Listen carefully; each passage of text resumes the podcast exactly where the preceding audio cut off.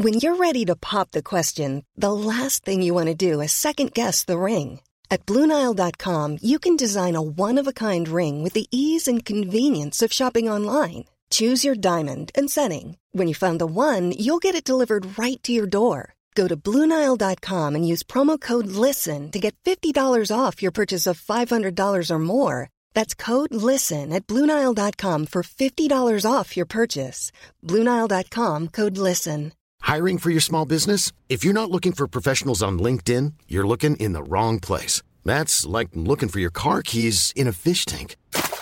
LinkedIn helps you hire professionals you can't find anywhere else, even those who aren't actively searching for a new job but might be open to the perfect role. In a given month, over 70% of LinkedIn users don't even visit other leading job sites. So start looking in the right place. With LinkedIn, you can hire professionals like a professional. Post your free job on linkedin.com slash people today.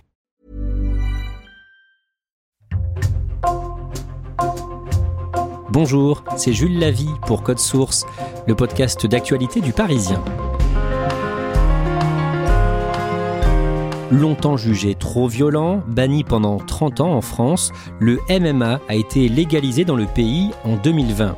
Le MMA, pour arts martiaux mixtes en anglais, est très spectaculaire. L'arène est une cage grillagée, coups de poing, coups de genou, coups de coude, coups de pied, corps à corps. De très nombreuses techniques sont autorisées. Le 31 août, le Parisien a fait le portrait d'une Française de 33 ans qui brille dans ce sport et qui a rejoint la ligue de MMA la plus prestigieuse au monde, l'UFC. Nora Cornol a une histoire singulière. Depuis 5 ans, sa vie et sa carrière sportive sont compliquées par une maladie auto-immune de la thyroïde qui l'a fait grossir malgré tous ses efforts. Nora Cornol témoigne aujourd'hui dans Code Source au micro d'Ambre Rosala.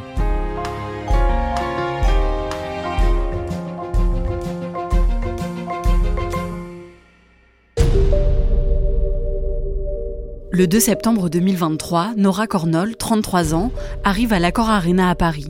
Elle est très stressée parce qu'elle s'apprête à faire son premier combat pour l'UFC, l'Ultimate Fighting Championship, la plus grosse et la plus prestigieuse ligue de MMA au monde. Elle se prépare à affronter une combattante panaméenne plus expérimentée qu'elle et qui a 13 victoires à son actif. Au fil des heures, les 15 000 spectateurs s'installent dans la salle. 11 combats sont prévus pendant la soirée, qui commence un peu après 18h. Ça commence un peu en retard et euh, l'attente. Il y a le premier combat que nous on peut voir à la télé euh, depuis le vestiaire, on tâte l'ambiance, on voit comment ça se passe. Et on sait que le moment approche. Et là, il n'y a plus de possibilité de retour en arrière. On est là, c'est soit on est prête maintenant, soit on ne l'est jamais. J'entre dans la cage et je me dis c'est bon, on y est.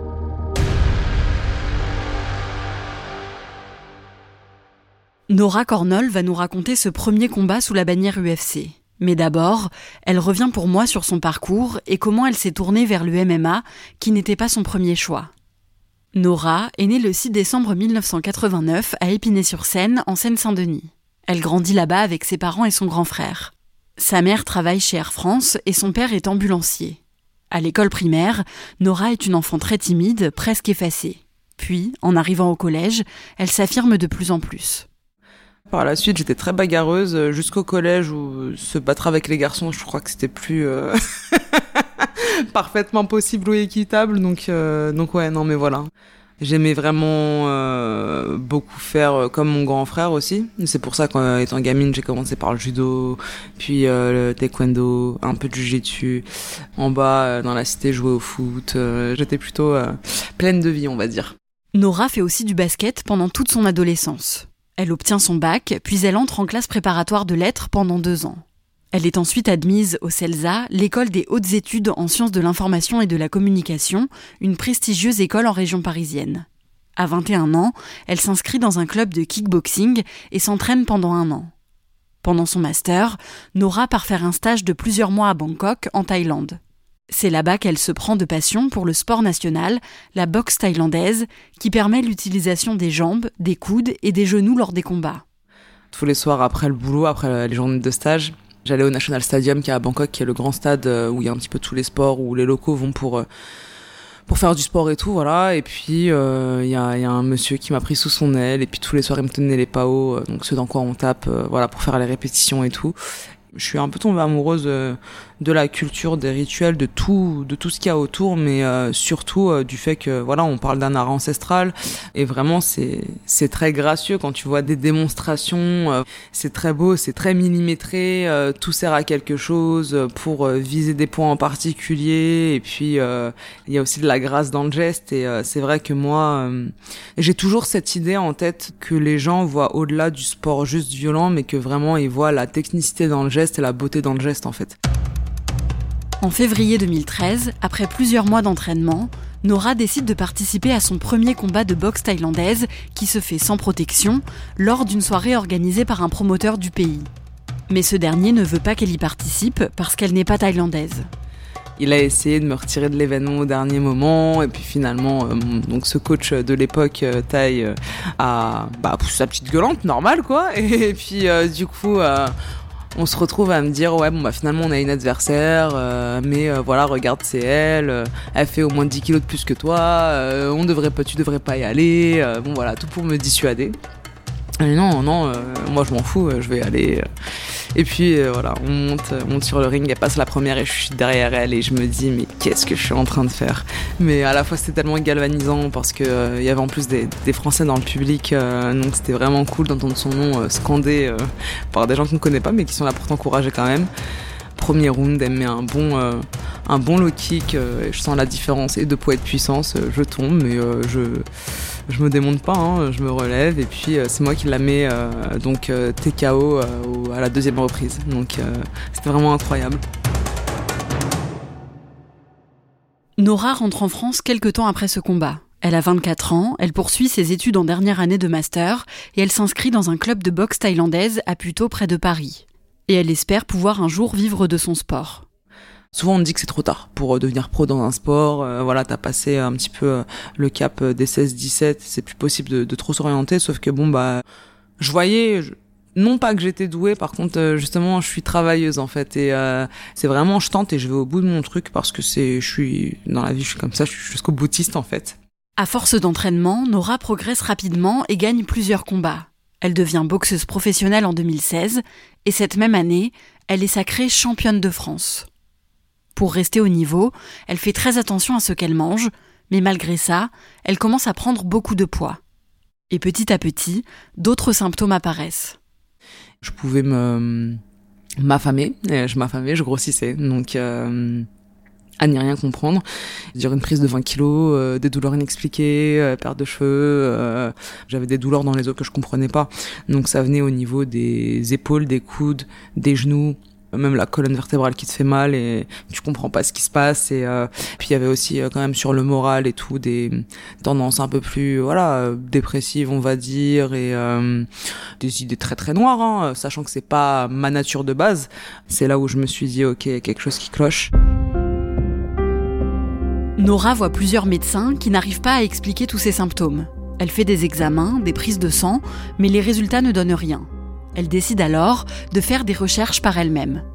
En fouillant sur Internet, elle trouve des articles et des forums de discussion sur la thyroïdite d'Hashimoto. C'est une maladie auto-immune qui affecte la thyroïde et qui provoque des dérèglements hormonaux. Nora se reconnaît dans ce qu'elle lit et elle prend rendez-vous avec un endocrinologue, un médecin spécialiste des hormones. Après des examens, le diagnostic est confirmé. La prise de poids incontrôlée de Nora est bien due à une thyroïdite d'Hashimoto. Moi, les médecins que j'avais vus, c'était, euh, bah, tu peux oublier le sport de haut niveau, tu peux oublier, ça va être trop compliqué de gérer ton poids. Et c'est vrai que ça a été une période euh, très, très, très noire où euh, je pense que j'ai touché le fond. Hein, Il n'y avait plus qu'à creuser. Déjà en tant que, en tant que personne, en tant que femme, mais alors en tant qu'athlète, où t'es toujours renvoyé à ton corps quand tu fais un sport à catégorie de poids, en fait. C'est juste compliqué. Nora ne veut pas arrêter son sport. À cause de sa maladie, elle monte jusqu'à 83 kg alors qu'elle combat dans la catégorie des femmes de moins de 63 kg. Elle redouble d'efforts en entraînement et saute régulièrement des repas pour essayer de maigrir. Le 29 juin 2019, elle doit participer à une compétition de boxe thaïlandaise à Fréjus. Le matin du combat, elle doit se peser sur la balance officielle de la compétition pour s'assurer que son poids est bien conforme à sa catégorie et qu'elle pèse bien moins de 63 kg. C'est la première fois de ma vie que je manquais à la peser. Euh, je me suis euh, pesé un kilo au-dessus. Euh, le combat été accepté, mais Pour moi, c'est un. Genre, j'ai pas rempli mon engagement de base, mon engagement professionnel de base, donc ça m'a mis un coup au moral aussi. Et de là, bah ouais, j'ai, je broyais du noir et ça a été très très très très compliqué.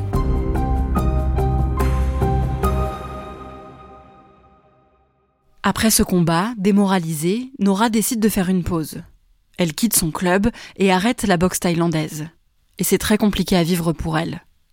Mais elle profite de son nouveau temps libre pour lire tout ce qu'elle peut sur sa maladie et essayer de mieux vivre avec. Au début de l'année 2021, après presque deux ans de pause, un ami de Nora lui propose d'essayer le MMA, un sport de combat qui combine différentes disciplines comme la boxe, la lutte ou le kickboxing je me suis dit allez essayons. C'était l'un des seuls clubs ouverts euh, durant la période de, couvre-feu. Euh, donc voilà, on, essaie de passer au travers du filet pour aller s'entraîner.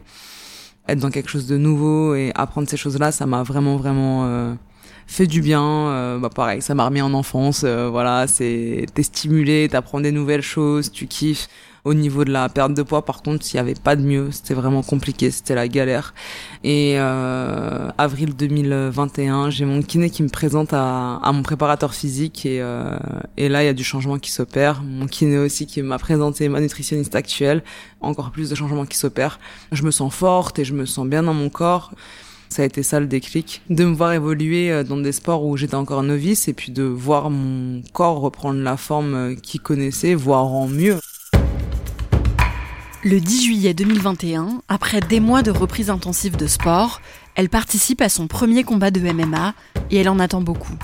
Beaucoup d'espoir dessus. Euh, voilà, avoir fait tant de sacrifices, euh, revenir euh, de maladie, même si quand je dis revenir, c'est pas que c'est guéri, mais c'est que réussir à, à composer avec les symptômes.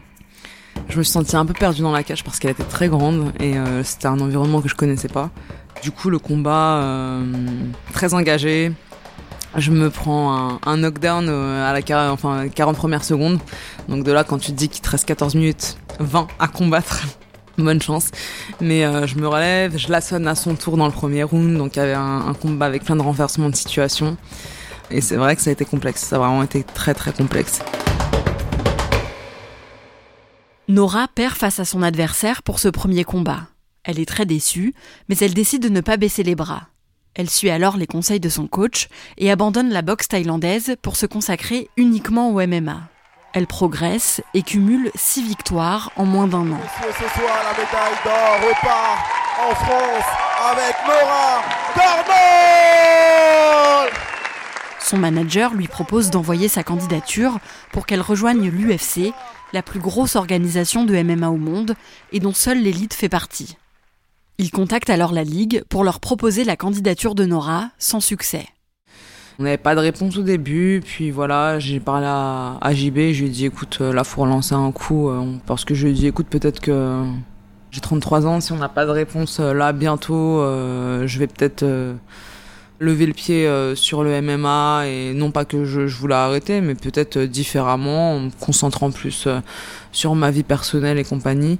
Et puis bah il a relancé des mails et là bah boum il a réussi à avoir la réponse. Ok Nora, on la signe pour un an avec quatre combats et et là ça a été top. Ouais, ça a été du soulagement en fait. Je me dis ah enfin en fait enfin on on me voit pour ce que je suis et pour ce que je peux donner en tant que combattante et l'impression de faire encore un pas en avant.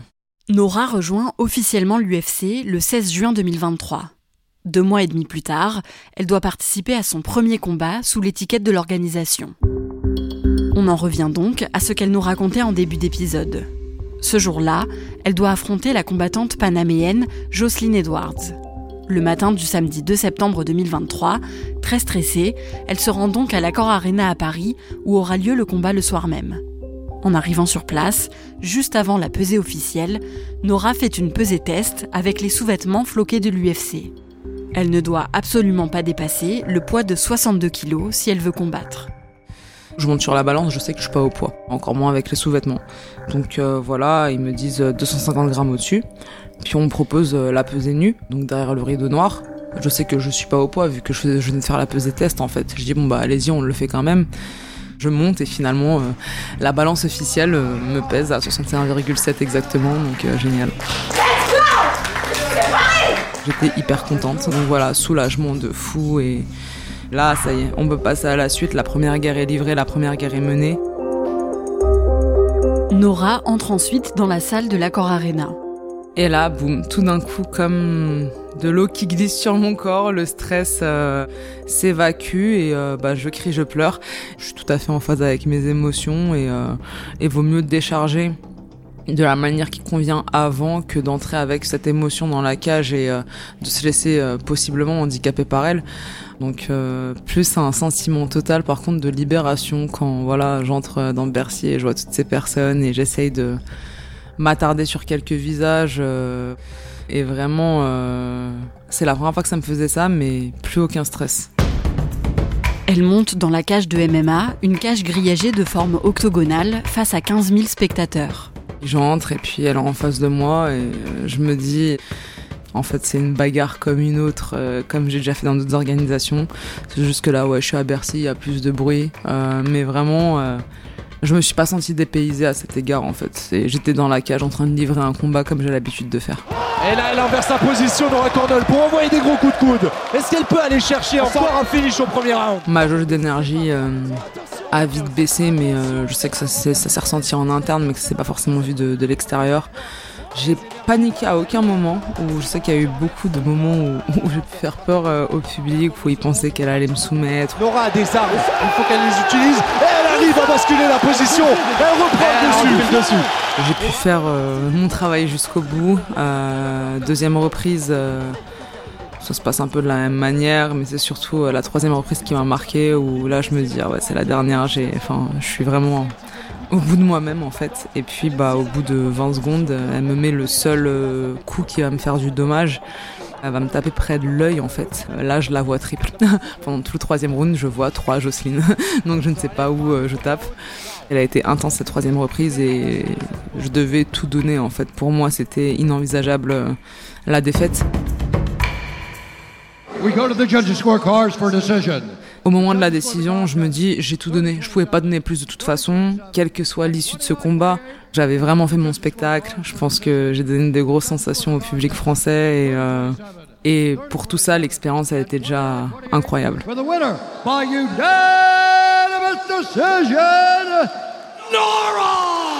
Et c'est fait Et finalement, la décision, c'est que je gagne à l'unanimité des juges.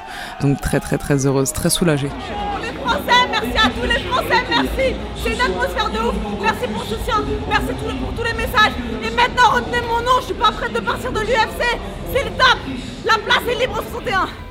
C'est quand même le bilan de 10 ans de sacrifice. C'est des heures, des années d'entraînement, de, de sueur, de pleurs, de sang. Euh, le combat a apprivoisé mon corps et euh, en étant euh, femme et avec l'étiquette plus ou moins euh, malade, même si j'aime pas m'appeler comme ça, voilà, j'ai des pathologies. Et aujourd'hui, c'est composer avec et faire au mieux avec. Et l'objectif, c'est de continuer dans ce sens et faire même des combats plus courts maintenant, peut-être encore plus courts et plus plus impactant euh, pour faire le spectacle juste qu'il faut et me préserver et monter très rapidement dans le classement.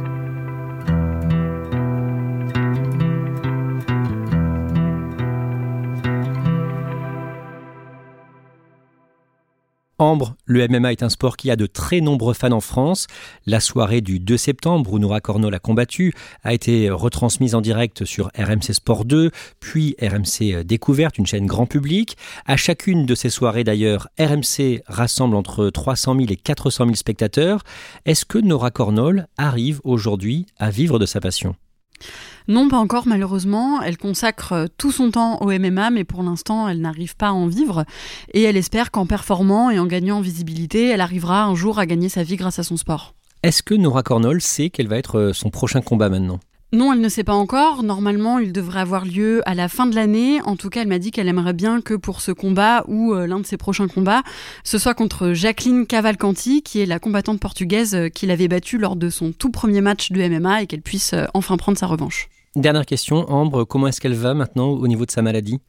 Alors elle n'est pas encore guérie, c'est toujours un peu compliqué pour elle euh, d'arriver à gérer son poids, mais pour l'instant elle y arrive et elle cherche euh, activement un médecin spécialisé qui saurait euh, comprendre les spécificités de sa situation en tant qu'athlète de haut niveau dans un sport à catégorie de poids pour qu'il puisse l'aider. Merci Ambre Rosala et merci à Samuel Goto pour son aide. Cet épisode de Code Source a été produit par Thibault Lambert et Barbara Gouy. Réalisation Pierre Chaffanjon. Code Source est le podcast quotidien d'actualité du Parisien. Nous publions un nouvel épisode chaque soir de la semaine. N'oubliez pas de vous abonner sur votre application audio préférée pour nous retrouver facilement. Vous pouvez nous écrire pour euh, nous faire des retours ou nous proposer des sujets. Code Source at leparisien.fr. Et puis si vous aimez Code Source, n'hésitez pas à aller écouter le podcast Fait divers du Parisien, Crime Story, une nouvelle affaire criminelle chaque samedi.